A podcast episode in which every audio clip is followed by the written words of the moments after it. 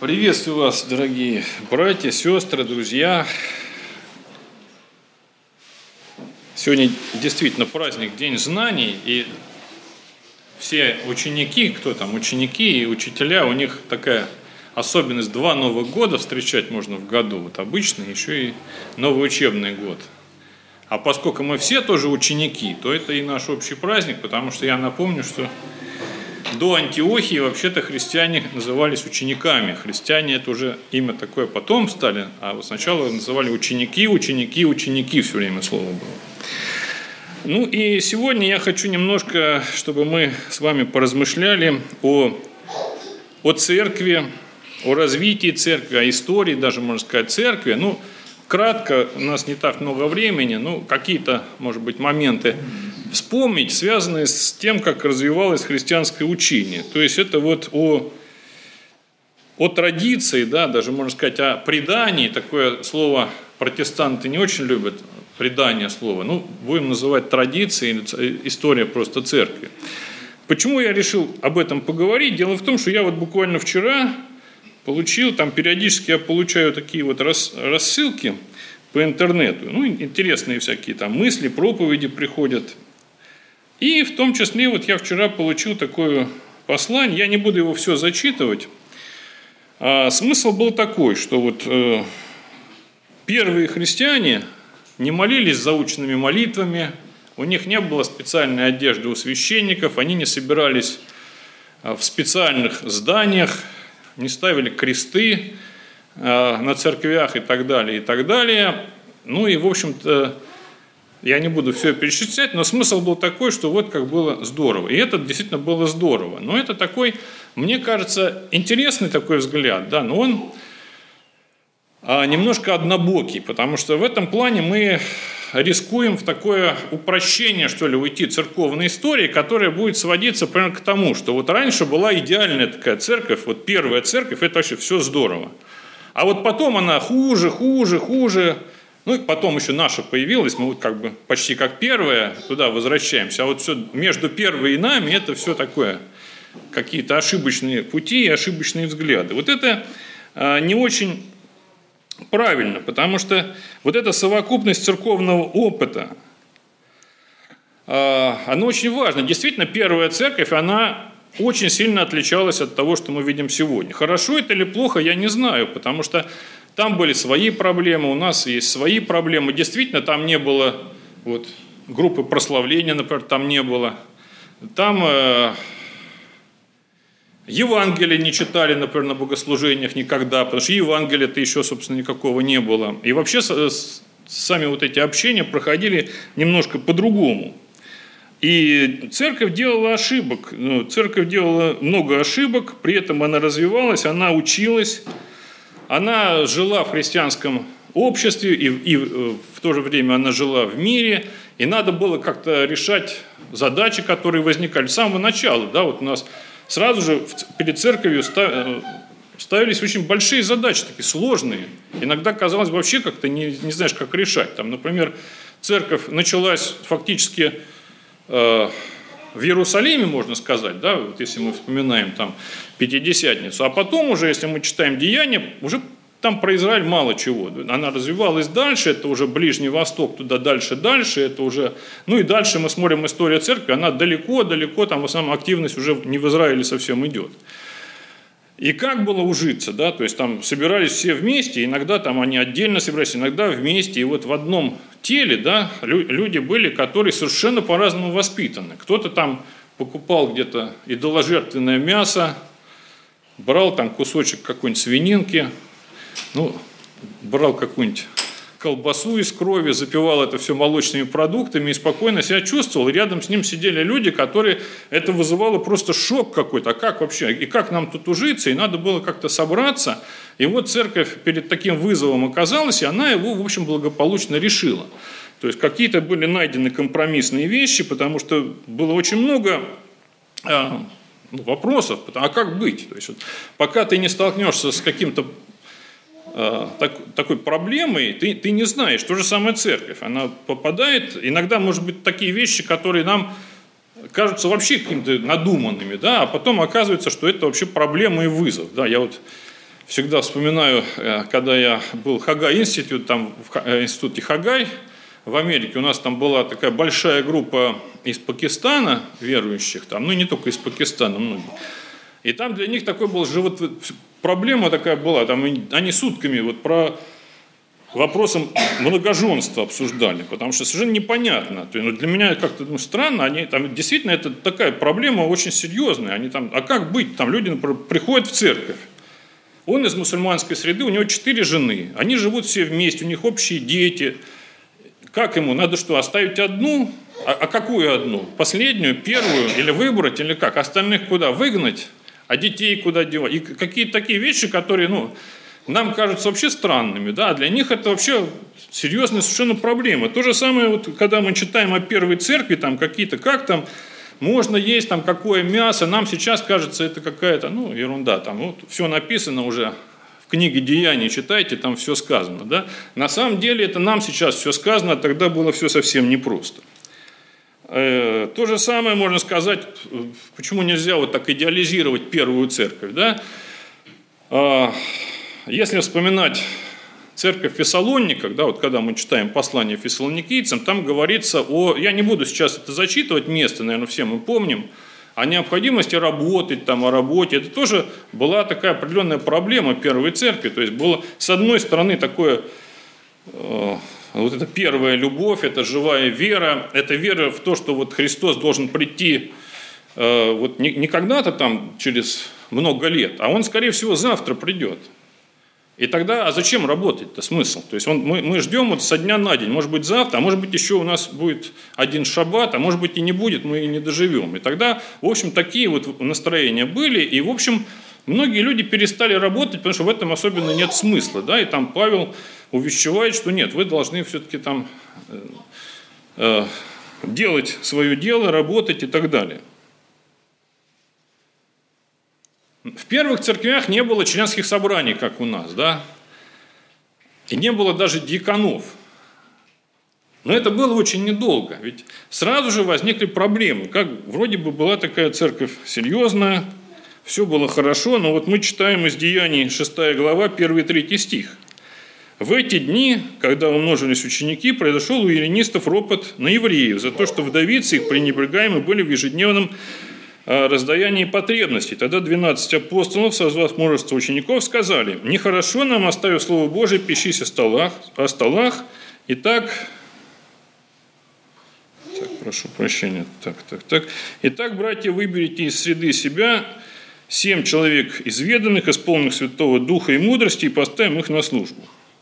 То есть это вот э, как тогда происходило все. Люди жертвовали что-то, распределяли – была такая социальная работа, как бы сейчас сказали, налажена, но она привела к тому, что ну, все мы люди, да, все мы человеки, своим хочется дать больше. Вот у нас есть какие-то, вот тут наши вдовицы, они уже давно с нами, мы их знаем, и им что-то такое получше, а тут какие-то пришлые пришли, там вот эти эллинисты, ну, им там гуманитарную помощь дадим чуть похуже, да, и вот возник ропот, возникла проблема, потому что те говорят, так подождите, как-то это все несправедливо. И тогда вот церковь, когда столкнулась э, с такой проблемой, вот действительно ответом на этот вызов было то, что были избраны вот эти семь диаконов, которым, ну, в общем, которым было и поручено это все делать.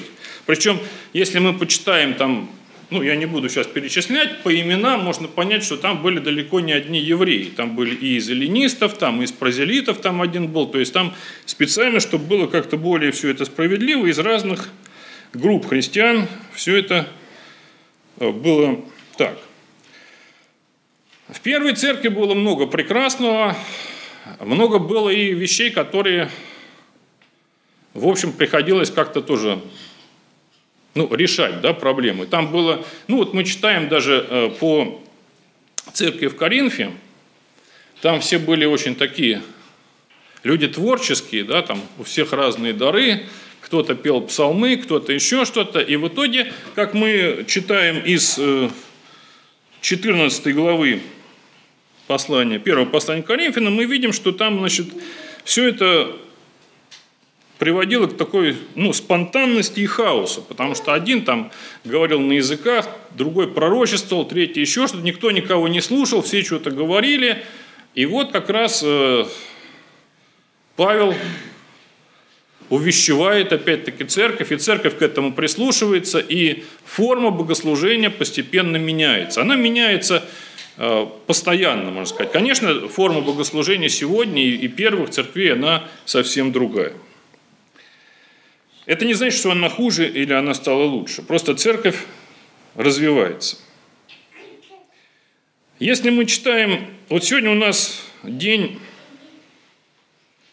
особый, день, когда мы проводим причастие, день хлебопреломления, и мы обычно читаем эти стихи, вот из 1 Коринфянам 11 глава, 23 стих в том числе, «Ибо я от самого Господа принял то, что и вам передал, что Господь Иисус ту ночь, в которую предан был, взял хлеб, ну и так далее. Это так называемое, ну еще наряду с «примите, идите, сие есть тело мое», это, как они называются в богословии, установительные стихи. То есть это вот стихи, которые установили, собственно, причастие.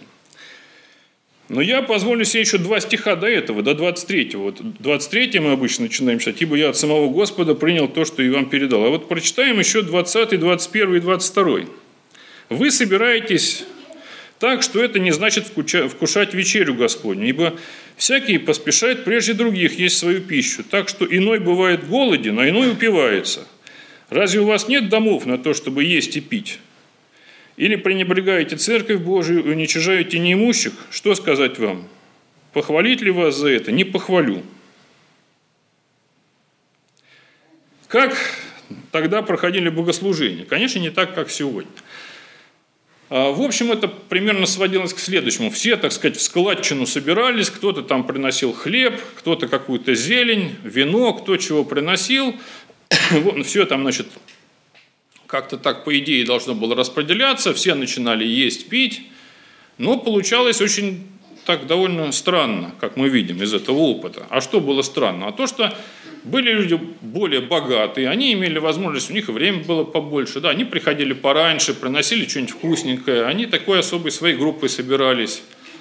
При этом были люди очень бедные, были и рабы, у которых вообще, собственно, что они там могли принести? Они особо ничего принести не могли, время у них тоже было не так много, но вот они пришли, а тут уже, в общем, все поели, попили, все лежат уже сытые, довольные, а у них ничего там нет. Или сидят, неважно.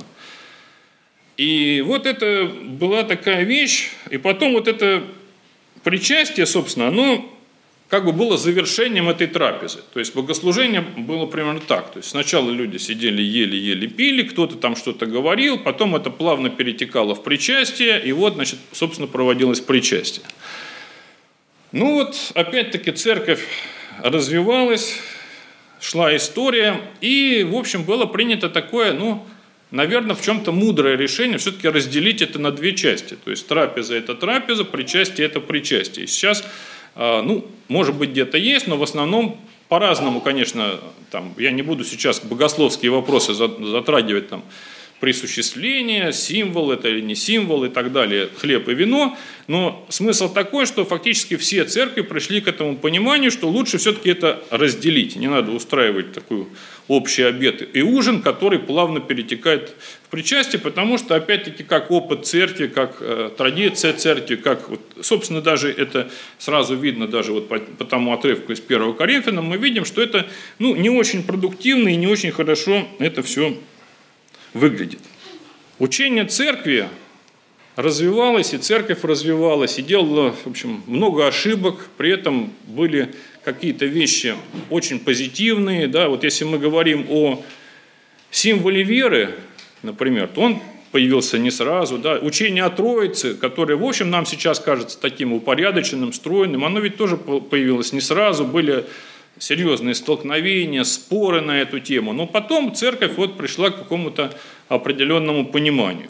И вот этот богатейший опыт, богатейший опыт э, не только истории первой церкви, безусловно, уникальный опыт, очень важный для нас, но и истории всей церкви, вот от первого века до 21 это очень важная вещь. Это, это вещь, которую мы, как ученики, да, тем более сегодня День знаний, мы должны об этом помнить, и мы не, не должны, может быть, идеализировать какой-то период там, или какое-то одно направление там, в истории, да, э, но в любом случае мы должны понимать, что это все нас обогащает.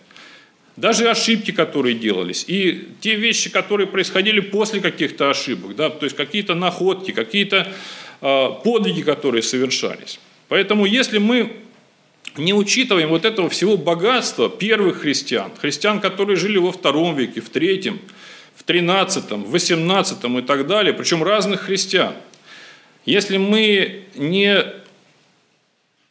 хотим осознать да, в какой-то мере опыт Восточной Церкви, опыт Западной Церкви, там, э, вот эти все э, великие вещи, которые творились в истории Церкви, это там ну, исихазм, да, там, Восточной Церкви, там, ну, я, ладно, не будем умные слова там слишком говорить, ну, как, в общем, учение Восточной Церкви, Западной, мы можем с ними, со многими соглашаться, со многими не соглашаться, но вот эти все вещи нам, как ученикам, ну, не помешает знать, чтобы мы все-таки помнили, что вот э, наша церковь, она существует уже 21 век, 21 век пошел. И это богатейшая история, это уникальная история. И это история, которая нас очень многому учит. Она учит нас и в первом веке, и во втором, и в третьем, и, и, и даже в двадцатом. И это касается не только церкви где-нибудь в Коринфе или в Фессалониках, это касается церкви, например, в Санкт-Петербурге. И наша история, даже вот история не такая большая, может быть, и колоссальная церковь там евангельских христиан в Санкт-Петербурге, у нее богатейшая и интереснейшая история, из которой мы можем очень много чего понять. И когда мы изучаем историю церкви, у нас нас ждет на самом деле очень много разочарований. Вот я просто изучал историю именно церкви. Э, ну, так получилось в моей жизни. Э, иногда это такие очень неприятные открытия, когда начинаешь смотреть архивы какие-то, да, но я больше изучал историю вот нашей современной церкви, да, это 60-е годы, там, 20 века российские, ты читаешь какие-то моменты, там что-то находишь в архивах, и иногда так хочется даже так, э, разувериться, что ли, как, какие же там э, вещи происходили. С другой стороны, ты видишь, что при этом совершались подвиги, при этом совершались совершенно удивительные дела. То есть это было очень интересное время, и, и буквально там пять лет этой истории. Там я изучал всего лишь, у меня вот магистрская работа была 60, 1961-1963 год. Фактически 2-3 года всего. Это, конечно, очень драматические годы были, но тем не менее, вот эти 2-3 года, когда вот эти все события, там, разделения возникали, они дают огромную совершенно пищу для размышлений. Ну, я уже буду, наверное, заканчивать. Я просто хочу, чтобы мы с вами и сегодня, и на протяжении всего наступившего вот этого Нового года учебного помнили, что наша церковь, вот, вот, вот мы с вами, да, церковь преображения – это тело Христово уникальное, и которое одновременно уникальность в том, что это вот не, не только вот мы тут собрались, сколько нас там, 40, ну не знаю, не считал, там 50 человек, да, это еще тело, которое невидимым и непонятным нам образом связано с, со всей историей церкви.